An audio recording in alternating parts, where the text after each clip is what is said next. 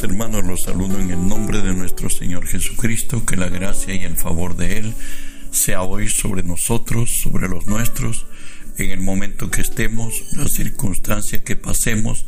Recuerde que si Dios es por nosotros, nada ni nadie podrá contra nosotros. Hoy estudiamos la palabra de nuestro Dios en Proverbios 24:11, que nos dice así, libra a los que son llevados a la muerte, salva a los que están en peligro de muerte.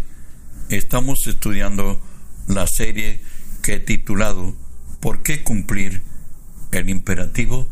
Por cierto, el imperativo es predicar el reino de Dios, es anunciar a Cristo el Señor. Hoy veremos el tema específico, es porque es un mensaje que liberta.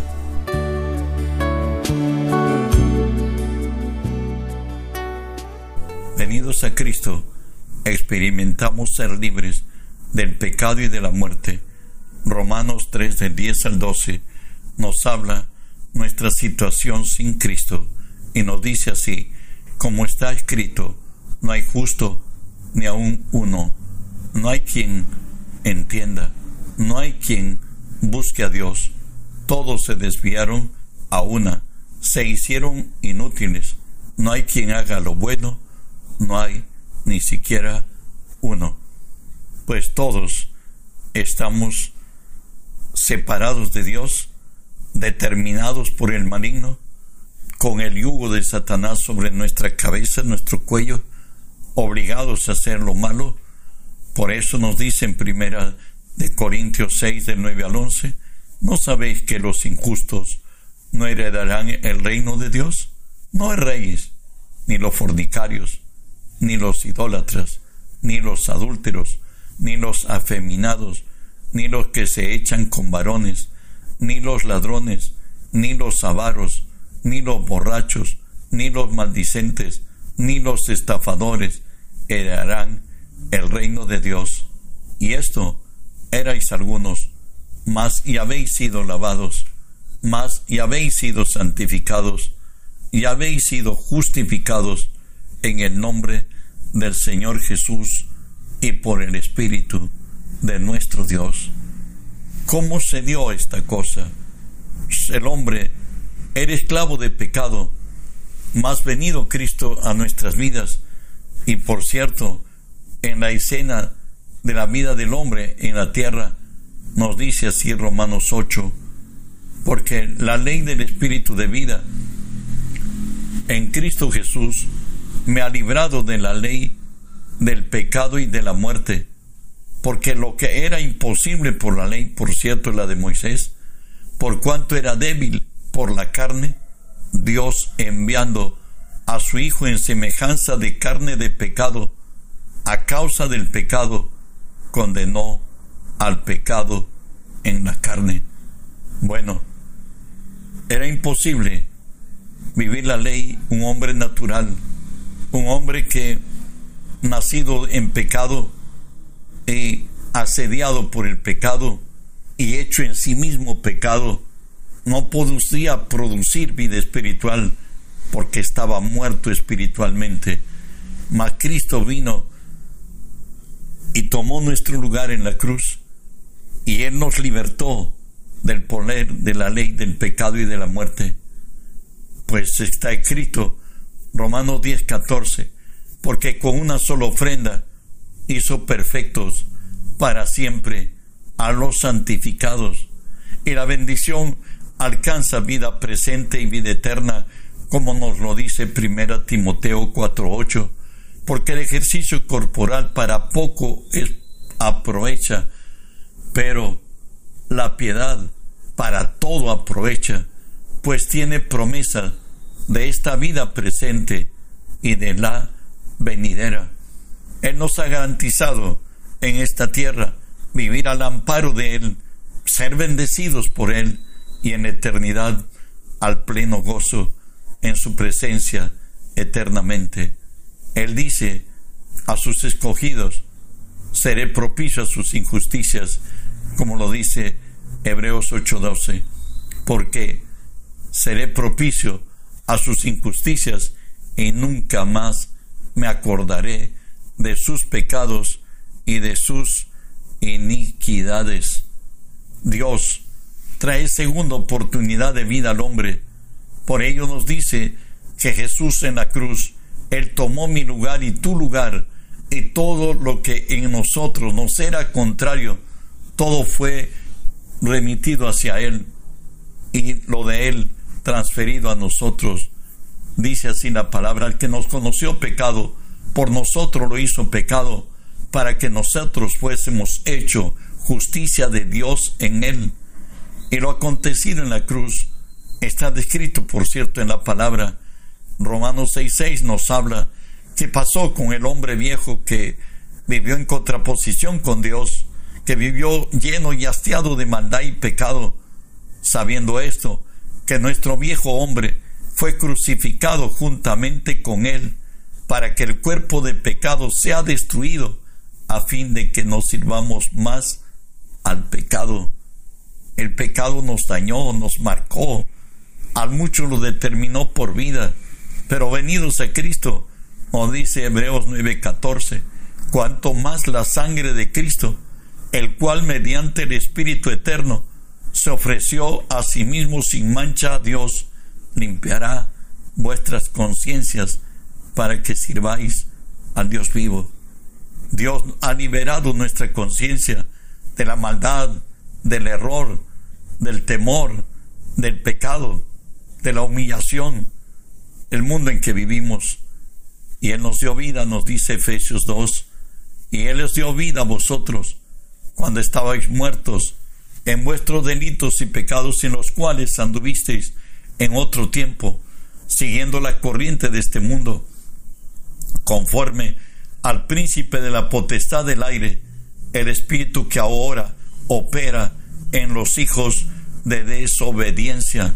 Pues ahí estuvimos y venido Cristo a nosotros, vuelve a recalcarnos la palabra en 2 Corintios 5, 16 y 17 nos dice de manera, por cierto, a los cristianos, que, de, que nosotros de aquí en adelante, desde el día que naciste en el Espíritu, en adelante a nadie conocemos según la carne, y aun sea Cristo conocimos según la carne, ya no le conocemos así, de modo que si alguno está en Cristo, nueva criatura es, todas las cosas viejas pasaron, he aquí, todas son hechas nuevas. Como Cristo hoy ha cambiado de posición, Cristo hombre, el siervo de Dios, el esclavo de Dios, Cristo el Señor, amo del universo, sobre toda autoridad, potestad y dominio, y sobre todo nombre, es el nombre de Jesús. Y así como Jesús fue exaltado en gloria, venido a Cristo, tú y yo ya somos una nueva creación. Todo lo viejo ha pasado, el dolor, el quebranto, la vergüenza, el desatino, el desconcierto, todo lo que ya se fue, no existe. Dios ha traído una conciencia de santidad, de justicia, de amor y poder. Hoy somos libres del poder de la ley. Escucha el por qué la ley fue tan severa y tan imposible de guardar como lo dice Ezequiel 20, 23 al 25. Dios habla de lo acontecido con un pueblo rebelde en el desierto. También les alcé yo mi mano en el desierto, jurando que los esparcería entre las naciones y que y por las tierras porque no pusieron por obra mis decretos, sino que desecharon mis estatutos y profanaron mis días de reposo, y tras los ídolos de sus padres se le fueron los ojos. Por eso yo también les di estatutos que no eran buenos y decretos por los cuales no podrían vivir. En otras, una ley espiritual imposible de cumplirlo por un hombre natural vendido al pecado. Y 1 Timoteo 1, 9 y 10 dice la razón por qué se da una ley conociendo esto, que la ley no fue dada para el justo, sino para los transgresores y desobedientes, para los impíos y pecadores, para los irreverentes y profanos, para los parricidas y matricidas, para los homicidas, para los fornicarios, para los sodomitas, para los secuestradores, para los mentirosos y perjuros, y para cuantos se opongan a la sana doctrina. ¿Sabes? Es más, nos dice Gálatas 3:10, porque todos los que dependen de las obras de la ley están bajo maldición, pues está escrito, maldito todo aquel que no permaneciere en todas las cosas escritas en el libro de la ley para hacerlas, y que por la ley ninguno se justifica para con Dios, es evidente porque el justo por la fe vivirá. El Señor nos dice que todo aquel que depende de la ley está bajo maldición, porque no está condicionado a cumplir algo, sino toda la ley. Y por eso nos dice la resultante, los que viven bajo la ley, por cuanto todos pecaron, están destituidos de la gloria de Dios. Y Pablo, habiendo sido en otro tiempo un fariseo, y un maestro fariseo, un doctor, criado a los pies debajo de, a los pies de Gamaliel, el más grande maestro de sus tiempos, le dice el Salmo 32.9 a Israel, Dios en su palabra, no seáis como el caballo o como el mulo, sin entendimiento, que han de ser sujetados con cabestro y con freno, porque si no, no se acercan a ti. Esa es la realidad de aquel que vive bajo la ley. Está como el caballo o como el mulo sin entendimiento. Eso lo dice la palabra Salmo 32, 9. Galatas 3, 13 y 14 nos dice de la obra de redención de Jesús. Cristo nos redimió de la maldición de la ley hecho por nosotros maldición, para que la bendición de Abraham alcanzase a los gentiles, a fin de que por la fe recibiéramos la promesa del Espíritu. Cristo en la cruz se hizo maldito para que nosotros tengamos las bendiciones de Abraham. Romanos 3 del 24 al 28 describe a cuerpo completo, diría yo, el por qué era necesario que Jesús viniera y que Él fuera a la cruz para redimirnos, porque la ley, verdad, era imposible de guardar, pues la ley era santa, justa y buena, pero la naturaleza del hombre era vendido al pecado sin Cristo.